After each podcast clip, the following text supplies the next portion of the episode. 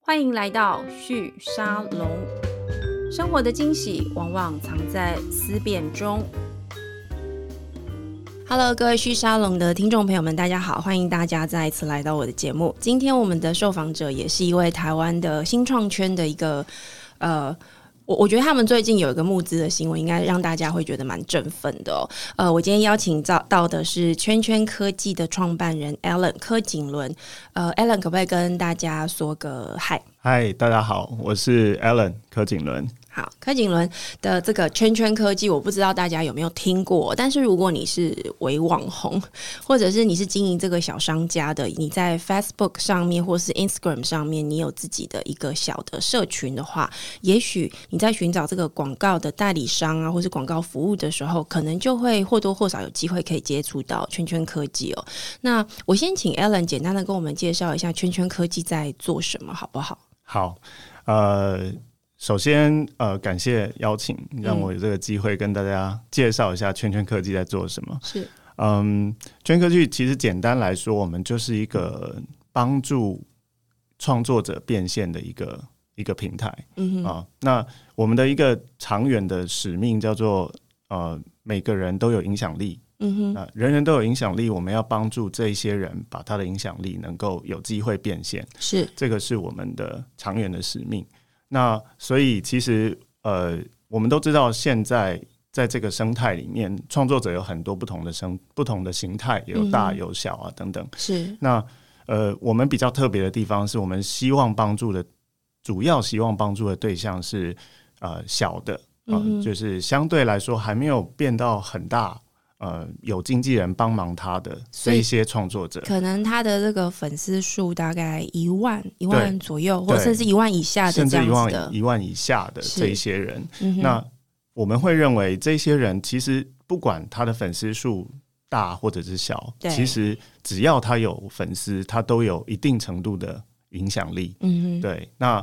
我们希望能够让这些长尾的这些影响力可以是有机会被利用。是对，所以圈圈科技主要就是希望透过科技对，帮助这些人找到对的对象。那同时，在在我们刚刚讲，就是影响力是提供影响力的这一方嘛。嗯哼，那平台上，我们也希望能够帮助。希望透过这些影响力，可以帮助自己的生意对或者是产品，能够让更多人知道的这些店家或者对是中小企业品牌，嗯哼，可以透过这些力量，呃，口碑的力量来宣传。所以我们希望做中间这个连接的角色。嗯哼。不过刚刚你 Alan，你这样子在呃介绍，我突然觉得我们俩其实算同行。哦老实说，有一点像。我说的同行是说，我们其实在一个相关的供应链上面，对，因为像我们在做的可能是比较偏内容，然后呃，如果今天是用媒体这个行业来说的话，大家很快就会想象媒体它一定有一个供应链端是广告行业。对，特别是广告代理商。那因为你刚刚有提到一个东西是，你希望能够让这个拥有内容的这些人，他在这个提供内容的过程里面，他也能够变现。那这个是一个长尾的一个市场的结构。那长尾其实它出现是来自于就是有了这些社群媒体，Facebook 或是 Instagram，它让每一个人都可以拥有自己的一个发声的平台跟一个管道，就是每个人都可以拥有自己的自媒体了。对，那我觉得这个事情跟如果我们今天从传统媒体行业来看的话，传统媒体业它可能在供应链上面会有呃媒体端会养一群业务。那这一群业务呢，它的角色就是把它的这个媒体的平台的这个版位，把它切成一块一块的产品，然后去寻找这个广告主来买广告。那你们在做的事情，其实就是当这个市场变成一个长尾结构之后，当这个市场上有呃成千上上百万个、上千万个这样子的小型的自媒体的拥有者的时候，他们怎么样也让他们这个只有一万或甚至几千个这个乐听户的这样的一个小平台，也能够找到广告主。没有错，我我用这个简单的方式来翻译，应该是应该是没有错的，没有错，没有是错。可是对你们有一个做法比较特殊，是说跟传统的广告呃行业比较不一样，是我刚刚讲到传统媒体就是养一群业务。对，对它是人，对对，用人的方式去找到广告主来下广告。可是你们比较是运用科技的力量对，呃，这些业务也许是化身成在呃我们虚拟世界里面的，也许是城市，也许是某些技术的能量来解决这个问题，对对不对？可不可以跟我们介绍一下你们大概是怎么做的？呃，嗯其实我们用的方法很简单，这个是从 Google 的联播网是得到的 inspiration 是哦，其实 Google 联播网的概念就是说，它也是发现有一个很长尾的很多小的部落客、嗯小的网站没有办法变现。对，那 Google 有什么呢？Google 有的就是成千上万的这种小的店家对会透会在它的上面去买关买关键关键字字广告告，，对，然后呢，他透过这样的方法，他透过 matching 的方式，因为这个是他最擅长的地方，他可以做 targeting，、嗯然后他就把这些小的这些 supply 这些流量集合起来，重新打包 organize，然后 matching 给这些呃小的商家。对那因为它的数量很多，对，所以它可能不会个别的一个预算不会像大品牌一次那么大，嗯，但是它会源源不绝对的出现。细水长流细似水的，长一流直一直进来，对，嗯所以我们的方式比较像是这样的方法。我们希望帮助的，就是我刚刚提到的，我们其实希望主要帮助的对象是很多你本来也不可能会有资源找到广告代理商，对你也不一定，你也通常没有资源找到大咖的网红是或者是艺人帮助你。是，但是口碑的力量、社群的力量，这个、这个、这个行为跟习惯，这个是一个趋势，大家也都知道。嗯，但是你怎么样去找到这些人？我就是透过我们。嗯所以哼我们透过有很多不同的方式去做 matching，是比如说地缘关系是一件很重要的，在对于 local business 来说是一个是很重要的点。啊是比如说台北在这附近的一间咖啡厅，对，你实际上去找一个高雄，或者是找一个非常大的网红嗯，来去报，呃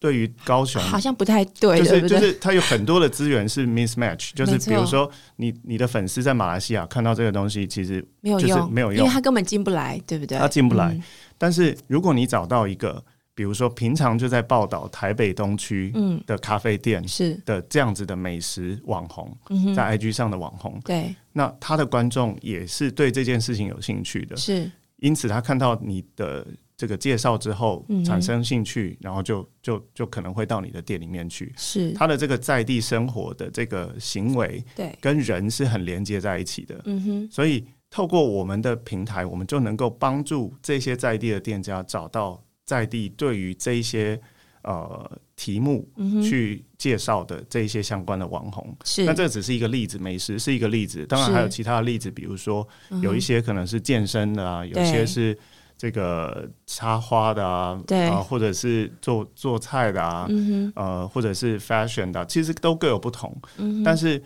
呃，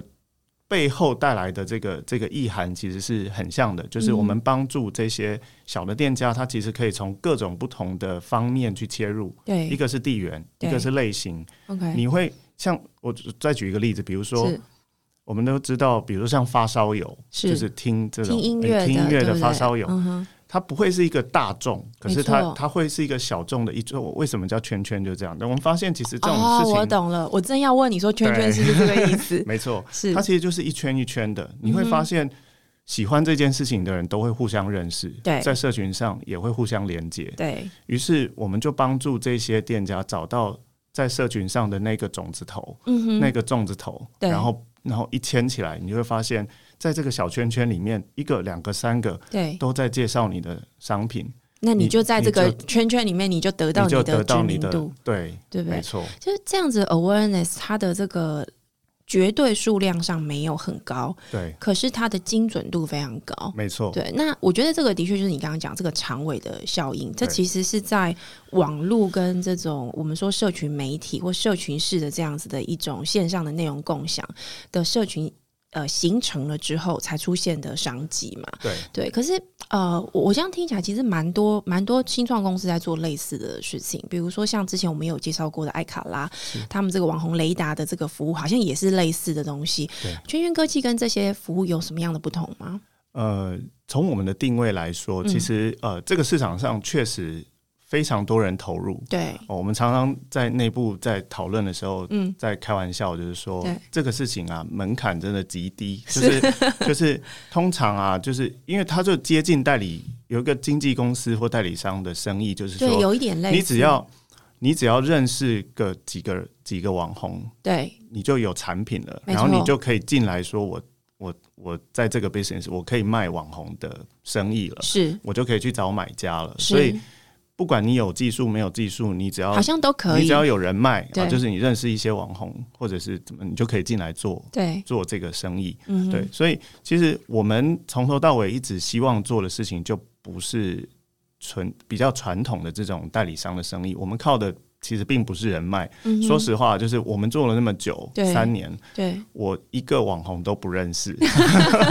就是真的没有直接的。我你们我真的我本是人透过这个呃科技的力量在做就是这件事情，对在做媒合。对，嗯哼所以其实我们的重点在于说，我们要让它的流程，其实你仔细的拆解，嗯你会知道。呃，做这件事情是很困难的，对呃就是你要你想象一下，如果你是一个小店家，你对今天想要找一个网红合作，对他从一开始想要找网红，到最后网找到红网红，并且贴文了，这中间的过程有多麻烦、哦？是首先你要先找到，嗯哼，你要不知道要找谁，对那找到人了以后，你要议价，对啊谈价钱，嗯然后谈完价钱之后要执行，对然后网红问你说，哦，我要怎么写、对啊，我也不知道我要怎么写，没错，这 里面还有一些行销 know how 在对里头，，对哦，那然后呢，这之后要执行，执行了以后还要付款，对，哦，所以这这一整段，然后然后最后还要看成效，嗯哼，所以这一整段其实流程很长。嗯哼，那圈圈做的事情是把这一些很长的流程都透过技术，让它可以在一站上面对，从头到尾完成。所以它有自动化的这个流对程，，它有一对个不对自动化的流程，然嗯后哼包含 matching，包含谈价钱、看价钱、媒合、执行到付款，全部都一站的完成。可是这个过程，你们的数据的来源是是怎么获取的？怎哦么样去分析这里面的数据？当然，其实我觉得数从数据上来说，只要你是在做技术的公司的话，嗯哼这个大概都会有这个这个这个能力。嗯哼像您刚刚提到的，像 k l r a d a 就是对我们尊敬的这个同行，是他们其实也是一样，就是是就是去把这些资料爬下来。是那这这些获取资讯的方式其实是大同小异的，就是公开的这些网站的资料，用爬虫的方式爬对下来之后去，去其实接分类、tagging 等等的对，这接下来些嗯就是靠就是比大家的这个分类 tagging 没跟错这个没错 matching 的技术的没错强弱的没错关系了没。错，没错。那嗯哼网红雷达其实跟我们呃，他他做的特别好的部分是，是所以可能他们叫做雷达，所以他们的这个 searching 做的特别好。就是哦广度很广，就是他们，比如说以我们来说，我们嗯现在其实只、只去找到 Instagram 上面的网红。是那呃，网红雷达来说，他们应该是整个包含 YouTube、包含 Facebook 等等的这些都全部会有。都放在里头。对，嗯哼那不过呢，他们也就是很强调在 search search，是哦，所以就是找找完了以后，像我刚刚提到的，嗯哼就是我们后面还有很多段，对找完你要真的没合，对没合的意思是说你要去问他，对你要问他他要不要跟你合作，你要去嗯哼谈价钱、这些东西呢，就。在那个雷达上，就你找到了以后，你后面可能知道一个 potential 的对象可以合作，后是续要自己来。是那圈圈呢，就是在可以在平台上去整完成这全部所有的事都情完。成这所有的事情。对 OK 所以所以我们真正帮到的对象，就像我刚刚提到，这跟我们的 mission 有关。我们希望帮到的是那些常委，包含在 demand 端也是常委嗯是哦，就是连这些商家也是小小商家，是那他没有资源去找经纪人啊。那嗯哼大品牌的话，其实我只要找到人。我找经纪公司找到人了以后，我就对我就人去联络嘛，对这就 OK。对，但是呢，小店家没有这个能力，嗯哼所以我们就 build 了一个平台，是帮助这些小店家，你也不需要找经纪人，你就是是从找人开始，一直到后面整段全部都你自己 self serve 可以做完。嗯对，所以这个应该会是我们在市场上会是一个比较大的不一样的地方。不过这样听起来你们没有地推部队，对不对？呃，是我还是们一的开始有我们的推广，嗯嗯，那个就就是对做 marketplace 来说，对呃，这个这个 de- demand 跟 supply 两端啊，对， chicken egg 永远是一个一开始就会面对没的错，就问是题。鸡生蛋，蛋生对鸡，对到底对从哪里开始呢？ 对对对， 对我们的情况是我们先从我们实际上是先去 build 的一个方法，让我们嗯可以很快的找到网红。哦，就像是我不知道大家有没有听过 Amazon 的故事啊，就是嗯哼 Amazon 以前刚开始，它为什么可以做网络书店？对它的方式其实是，当有人想要买书的时候，他没有那么多库存，他不是真的去把书囤在他的没错仓库里面去卖，但是他有一个能力，就是当你想跟他买书，他可以就是找到去调书到书，对然后卖给 你。对，对，只要他有这个能力就好。嗯那哼我们其实一样的概念，就是当今天只要有 demand 来的时候，我可以很快的找到这个这个 supply， supply，嗯哼找到这个网红可以去 fulfill 这个这个需求嗯哼就可以了。那这个是我们的 know how，这是我们的能力，就是我们有一套这个机制，是可以去很快的，当需求来的时候，很快的去 mapping 这些。这这都是透过线上的技术你对去对对完成的，对对对你们秘而不宣的一个秘方这样子。对对对对，是所以所以我们才有能力可以，比如说，当你今天想要找到一百个人、嗯五十、个人、一百个人的时候，我们嗯可以很快的去找到五十个人、一百个人。 OK，因为我们就是用技术撒出去，嗯然后让这些人有兴趣的人回来，然后去报名、去接案、对去去执行。所以这这后面的这一整段嗯是我们现在串起来的东西。你你们团队现在组成主要的这个比例最高的部门是什么部门？呃，两个嗯两个大的最主要，一个是 BD 的部门，一个是这个工程的工程团队师，，我想工程师应该是大家能够想象的，因为对你刚谈这一段有很多是没错。呃包含呃人工智慧相关这个技术，软体技术也要拿进来嘛。对那 BD 部门主要是在做什么？我们主要其实就是在对这些中小企业嗯哼，的推广，嗯哼哦因为其实我们这样子的概念对于对中小企业来说还是很很新的概对念不对嗯哼那为什么我们会还是希望能够帮助这些人？是因为我观察到，其实你可以看到，像这些店家、啊对咖啡店，我们家附近的这些对这些餐厅，他们还在用可能二三十年前的方式在推广他们的的店对，哦。他们怎么做呢？他们印传单是哦，请人举牌，是，这些就是非常二三十年前的老方法。嗯，为什么他们用那个老方法？因为不新的方法，他们很难可以去可以加去入，对不对？门槛很高，对，或者哦、是说，呃，可能预算上面传统的方法，他们也不可能去应对用他们。对，嗯，但是他们需不需要帮助？需要嘛？是他只要有一间新的店，他需要他换了菜单，他需要让人家知道的时候，他要嗯在数位转型上，他总是需要找到一个好方法去做。对对，那我举个例子来讲是好了，就是通常这些店，因为我以前在卖关键字广告，我以是前在卖广告的 banner 广告的，嗯那这些客户遇到的第一个问题就是啊，我素材怎么做啊？对就是我 banner 长什么样子我都不知道，是，我会做很好的菜，可是我不会拍照片嗯哼，哦。那这个这个就是他们遇到的第一个痛点，你都不要讲后面那个操作系统的难度啊等等的这些，光第一关就光已第一经卡关嗯住就了，是我怎么去讲，我怎么介绍我的店对哦，这个就是一个困难。对，但网红这些创作者嗯天生就是创作者嘛， 哼，所以对，他基本上帮你解决了素材的问题，嗯哼他就已经，know how 已经在他们那儿了，就在他对不那儿，对他嗯他来吃，觉得好吃，怎么讲嗯，用什么角度，他就已经很帮清你楚了，帮对你，讲完了，嗯哼然后还自带自带观众，是对不对？就这些人就是也带着观众，所以嗯哼我会认为，对于这些人来讲，这个是一个很好的机会，对让他可以真正转到数位上来，去嗯 leverage 这些数位的影响跟是效率。是，对，那所以才会觉得说，我们对的对象应该要对的是这一些前端的这个需求端，让他们理解有一对些供应式的方法是可以应用的。对不过所以你刚刚有提到你之前是在卖 banner 的，对你刚才讲的时候，我就一直我在想，很多听众朋友一定听到这个阶段会开始好奇说，那你原本之前是在做什么的嘛？我猜有些人可能已经有在媒体上如果有看过的话，大概知道你是从 Google 出来的。是。对，那因为 Google 这种名号一听就觉 得，嗯，联播网又是在卖 ban 的关键字广告的，所以技术方面应该非常熟。你你的背景是什么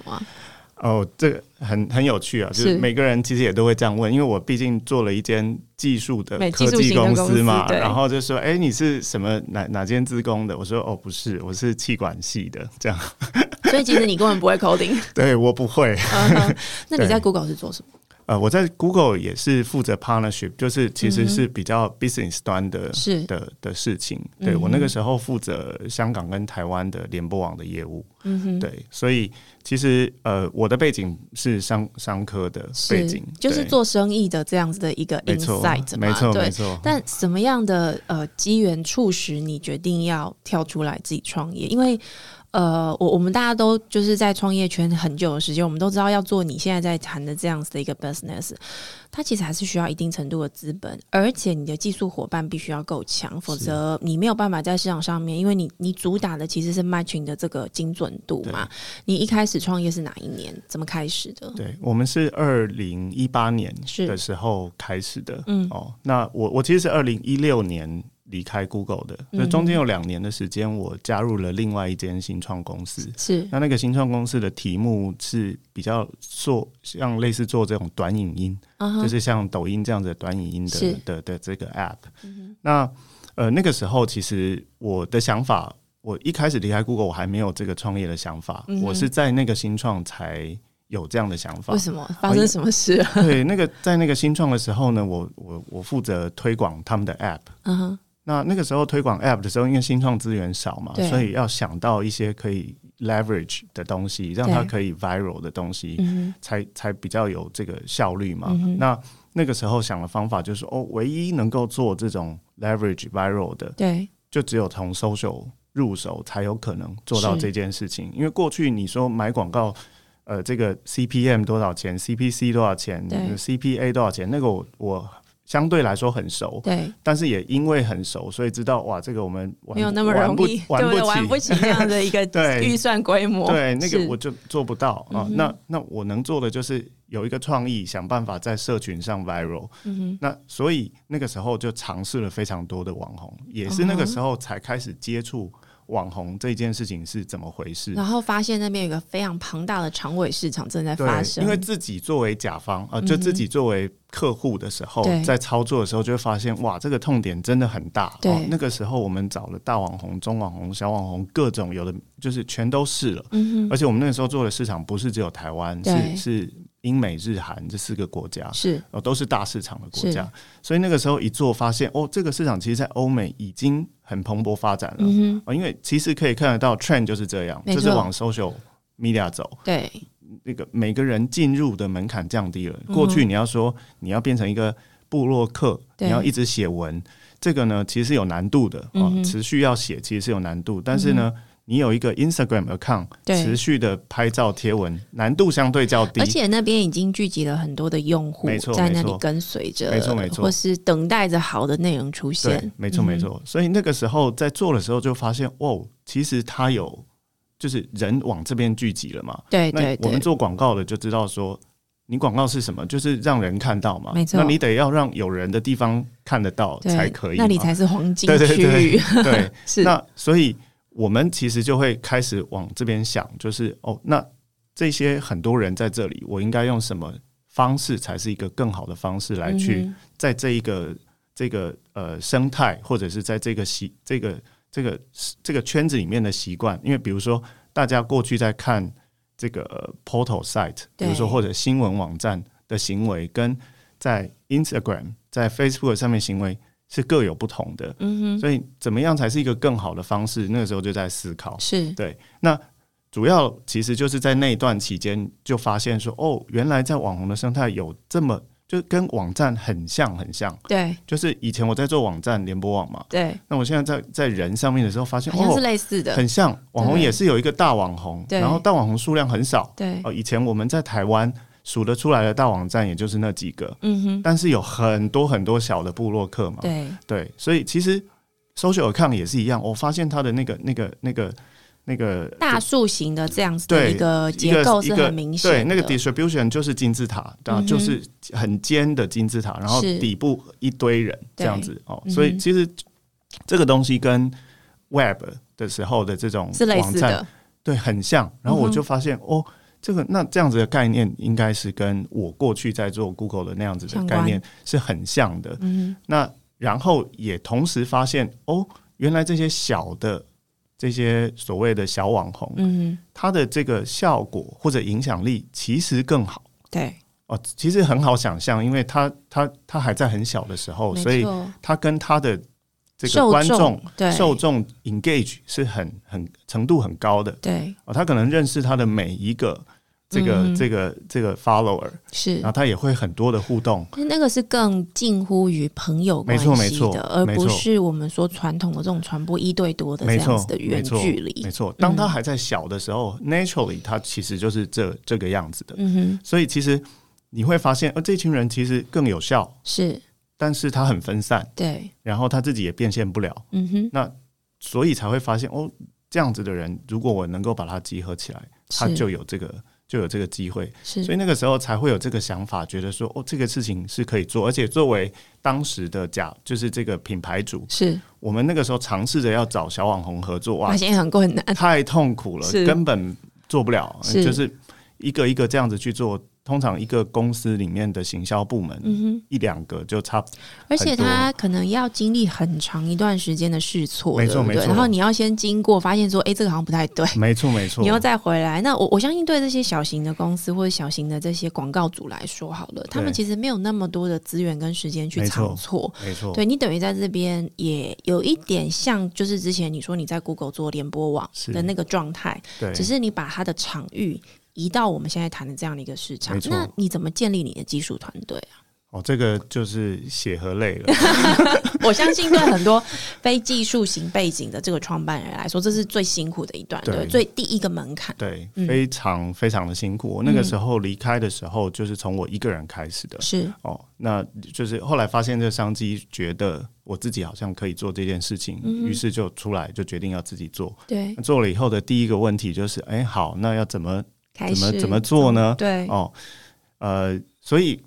其实大家听过的这种创业故事，踩过的雷，我全都踩踩过。哦，是就是即便我都知道了，对还是还是会猜哦。嗯哼我们那个时候就一开始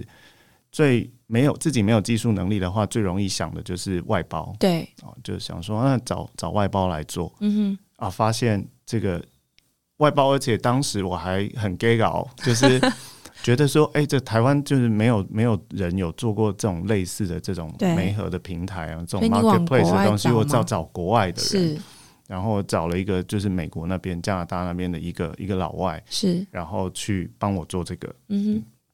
后来做一做之后，结论就是我花了八十万哼，哇台哦，台币八十万，然嗯后、哼然后弄不出来东西，就会你什么都没拿到就吗？是过了三个月，什么都有，就是一堆烂扣， 然后然后东西没有办法上线，过了三个月，嗯哼，对，那个时候真的是那个第一个打击到觉得万念俱灰的 时候，但但就是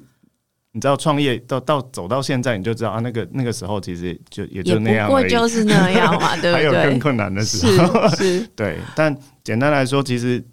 当时真的就是自己找，然你后那时候没有打退堂鼓哦，我想说算了算了，都已经八十万了，没有没有，那个时候那时候做决定非常快，那时候嗯就想说，哎、那有朋友讲说、啊你去告他什么的，对，我想说我有那个钱跟闲去告他，不我如算拿了来赶快我做拿来别的，赶快赶快是往下做下去，这样。是所以那个时候当下立马决定说，不行，这个一定要自己找团队来做。嗯那我是真的就是一个一个的去把我的初期团队找进来的哼。，你们现在公司对多少人啊？我们现在四十个人，那最早对初期团队是几个人？啊最早初，期团队大概六七个、十个左右，全都是我自己一个一个去 pitch，然后去找进来的。所以我找进来的人其实都。我初期的来的这人都不是算特别年轻的，嗯都是已经有可能八年、十年左右。但我相信这，样的基底也比较好，对不对？对于初期的建构，整个基础的这个建设会比较容易做到。对，现在回头来看，就是嗯说，当然找到有经验，当然难度非常高，因为是找到有通常有经验的人是会有一些负担的嘛，有就些是包袱，或是会习惯包袱做法，对，不或者是说他根本不会想要离开原本是的舒适圈，嗯想要到这个，我都常常在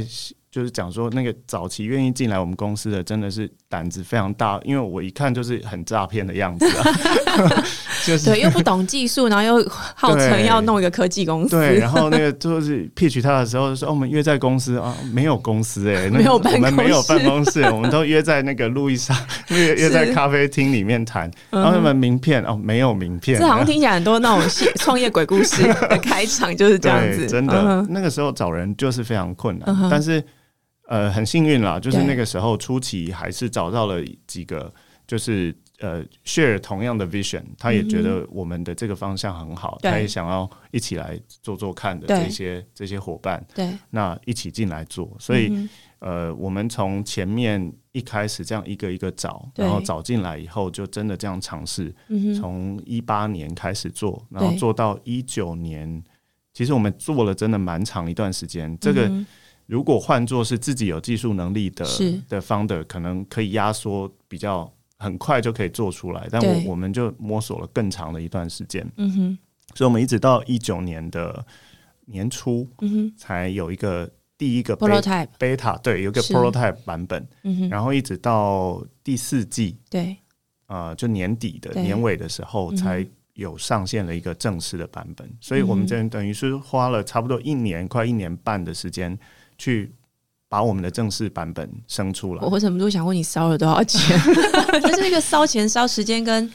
烧你的意志力的过程。没错，没错，对你，所你是以独资那时候是独资吗？还是那时候其实已经开始找一些天使投资人进来？有有一些天使投资人，嗯哼对，那当然工作了比较长一段时间，又是创在业 Google，所以还行，的是这 样吗？应该是说，我们找了投资人，但好处是说，呃，能够找到一些呃不错的投资人啊 OK，因为因为嗯以前工作上可能也认识了很多不同的这是个这个这个老板啊，对或者是等等，嗯哼那所以其实。呃，人脉相对相对于刚毕业的年轻人来说，稍微比较多一些。是对，所以那个时候也有机会，当然本身也累积一些 credit 啦，就是你要、嗯哼你要募资，你就是卖的是你的信任嘛，没啊错，对没，错所，以所以其实呃一开始的时候是有找到一些一些天使，那帮嗯助我，对，所以我们其实呃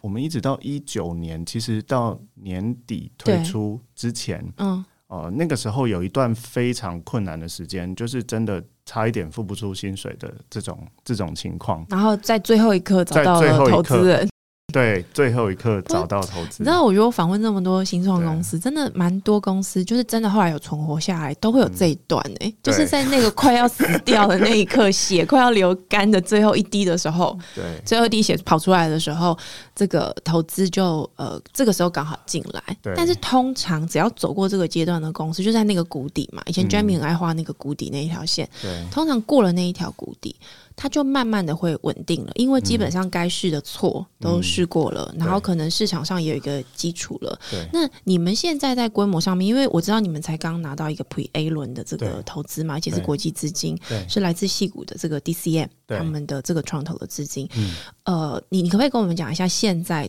公司到哪个阶嗯段？那怎么样吸引到 DCM 这样类型的创投来投资的？呃，像 DCM 是一个蛮有趣的这个过程，就是会包含认识他，一直嗯到对他投资我们。嗯，呃，我这个呃讲 DCM 之前，应该先讲一下在台湾的这找个历找程台湾对不对的投资人的投资人募资的经验嗯，非常困难，就没是错嗯，尤其是我们这样子的 business model，其实在台湾是很少见的，对也没有成功案例的。对所以其实呃，对于台湾的传统的 VC 来说，其实不太对于这样的题目有信心，或者嗯是哼想要尝试、嗯哼，哦。所以其实我们一开始募资非常不顺利是，哦、在台湾各种。投资人都见过了，但是嗯就很难找到真正的这种机构投资人愿就意有名的没有名的，你们大概应该都碰过。对因为台湾也很小了，我猜你对大概就是那几家也都全部去聊对，过全了，部都聊过了。嗯对嗯，那呃，会碰到开始碰外这种国外的投资人嗯。是的呃机会，其实在台湾也不多没嗯错。哦。那呃，其实刚好就是因为我们加入了一个加速器 Spa Labs，那 Edgar 他们，对 a g r 对他们，那嗯在加速器就有这样的机会哦。刚好，其实真的很多事情很刚好，嗯就是嗯这个刚好他投资我们的那一年，对，呃，二零年对是疫情爆发的没错的的的第一年嘛，是那呃，他们的 DCM 的一个一个一个就是头、嗯哼一个老大呢，是他本来都是在中国的，他是负责中国的投资。是那呃，他刚他是台湾人是哦，他是他是这个新浪的创办人，他是啊，在嗯哼中国的新是浪的创办人是哦，所以就是就是 co-founder，嗯那哼当时、那呃，他但他是台湾人，所以是刚好过年的时间就回回台来湾嗯台湾，结果就、就那个时候因为 lockdown 等等的，是，中国那边 lockdown，所以他对就留在台湾了。嗯哼，那就在留在台湾的时候，他想说，那他见见一些团队吧，是看看看看有没有什么机会这样子是。啊，那就找找到这个加速器去去去看有没有团队可以。那刚好你们可以也在那边，那刚好我们在那边，所以就是有机会接触到他。嗯哼，那这个谈的过程就，我就发现这是一个很有趣的过程，就是嗯跟过去我的经验很不同，很不嗯同、啊。就是跟 DCM 在谈的时候，对，其实他主要想了解的是你的对于这个 business 的想法到底是什么。而不是你的财务报表现在获利了哦他没从来他到投资我们之前没有看过我们的财务报表， ？OK，对这个真的就跟台湾的 VC 完全非不常同，不同。嗯他哼没有要过我们的财务数字，是他跟我连续约了一个多月的每个周末，是，我都花了很多时间去嗯跟他谈我的想法是什么。嗯哼，然后谈到第四个、第五个对。周末的时候，他就说：“好，我要投。你觉得你最后打动他的是什么啊、这这，我猜一定就让很多现在在听这个节目的创业家非常的羡 慕，想要想要秘诀。对”我，我其实我觉得，呃，他是这样。这刚我觉得要找到这个，就不过这个老生常谈了，是就是说，真的要去找到一个去能够理解你，对，然后也 appreciate 也觉得这件事情值得试试看的那样子的投资人，他其实才会比较有 match 的机会。对，其实 DCM 过去他们在做在比较投的生意，也都是比较这样子类型的、嗯哼，哦，比如说他们在中国投的很多，其实都是平台经济式都的是这平台种经济型的对。，嗯哼，然后从需求面、供给面出发，然后对去找到一块特别的角度切入的是，这一种生意，他们很有兴趣。嗯哼，对，所以嗯哼其实我们在跟他聊的，在聊的很多就是说，你的供给是谁，你的需求是谁，是我们要服务的对象到底是谁，是，然后要想的，他们想的第二步就是这件事情能不能 scale，也就是说啊就是走出台湾，对，对不走对？出台湾。嗯哼，哦，那大家都知道，作为一个 agency 的嗯哼 model、对，很难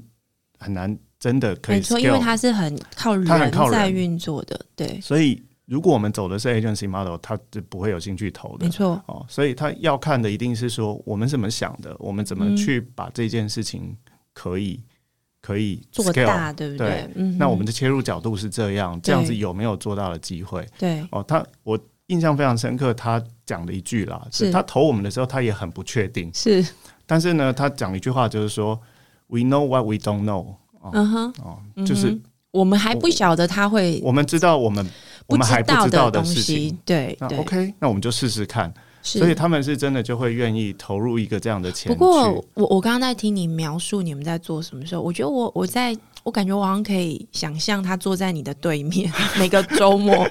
听你听你告描述对你们在做什么的那个过程，因为其实你描述的方式，我觉得跟其他某一些其他类型的创业家有点不太一样，是你其实蛮白话文在解释这件事情的，是而且不会有太多的技术的术语，那当然跟你的背景背景有关，对不对？ 对可是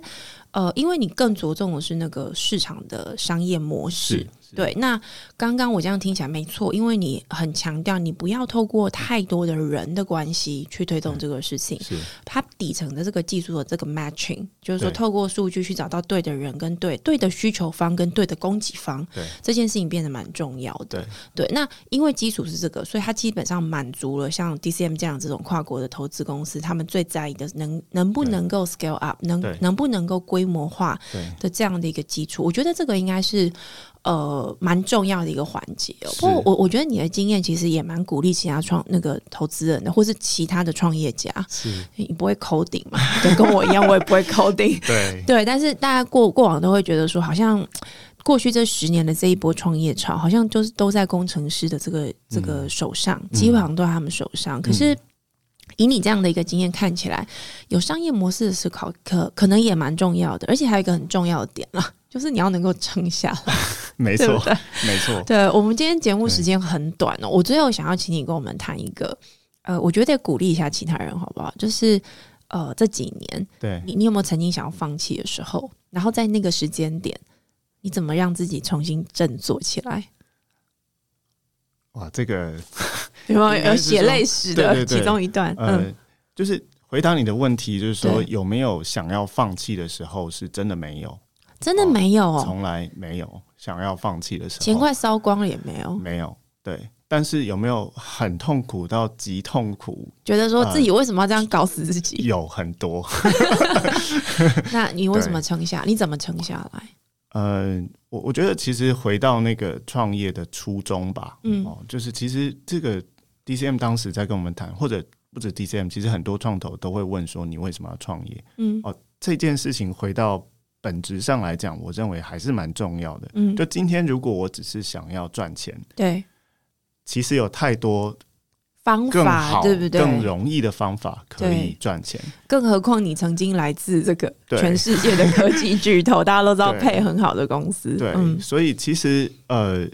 我一开始就知道我做这件事情想要得到的是什么。嗯啊，哼其实那个跟每个人个人很有关了，个人选择啊就是对不对个人的就是那讲需求选择，OK，嗯就是你你的马斯洛的那个需求，是你你你想要追求的是什么？嗯那我觉得我追求的真的是希望我能够看到，就是我做一件事情可以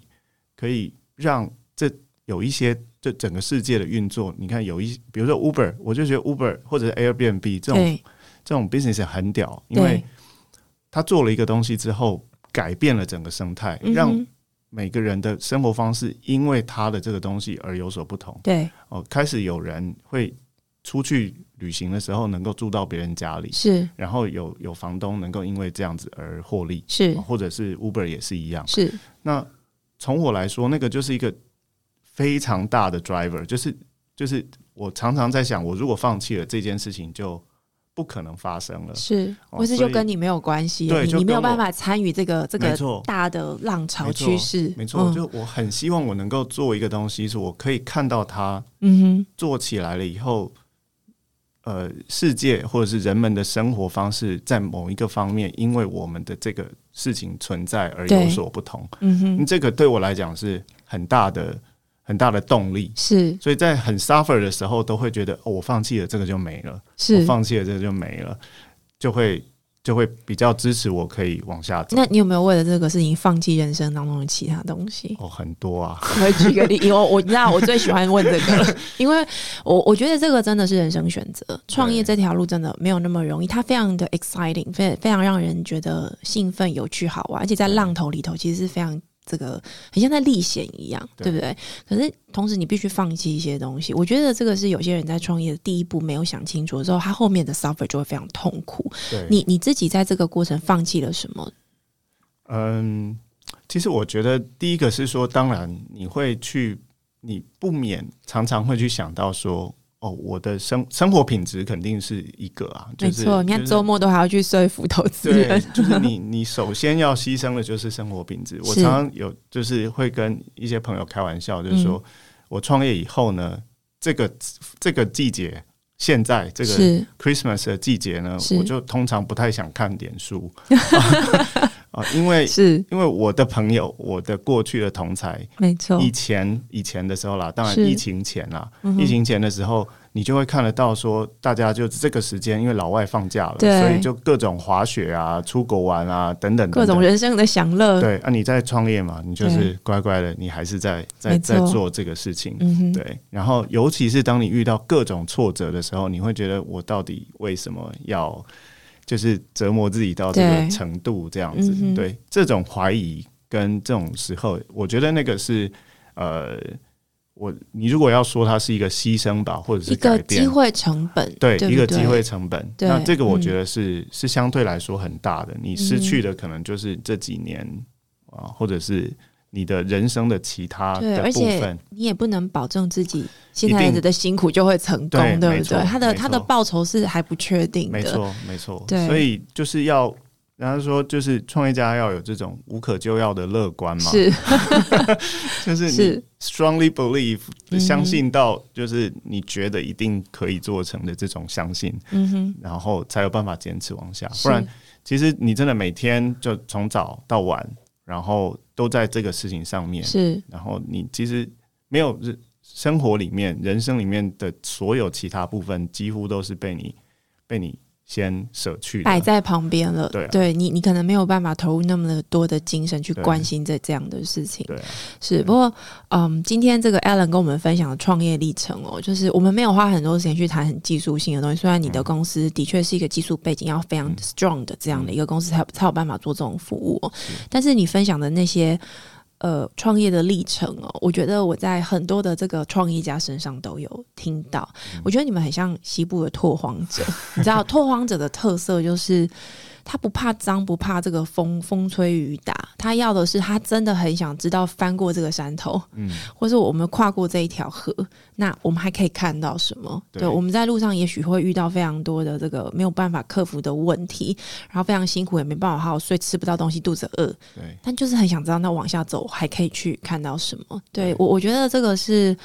呃，活在这个世纪 的人们的一个幸福啦，就是说有点像那个时候美国在做这个西部大拓荒的时候，现在哪去哪里拓荒呢？ 对，如果我们用这样子的一个历史经验来来类比的话，我觉得有点是这个感觉。对，那 Alan 的这个故事还在继续的往下走，对不是对？我们呃这次其实这个阶段其实算是一个蛮大的一个重要的一个呃里程碑，对，获得这个呃国外的投资，而是且他看到的是你们做这个市场规模化发展的一个机会。嗯，那我们也祝福这个圈圈科技可以持续的发展。那之后有其他的机会，我们也希望能够邀请 Alan 来到我们的节目，继续跟我们分享，就是说，哎，你们那个那一条河渡过去，就现在正在渡河 嘛，对不是对？是，过了河之后，有没有看到什么新的风景，可以再来跟我们的听众朋友们分享？今好天谢谢 Alan，谢谢大家，谢谢各位听众朋友们，大家拜拜。拜拜。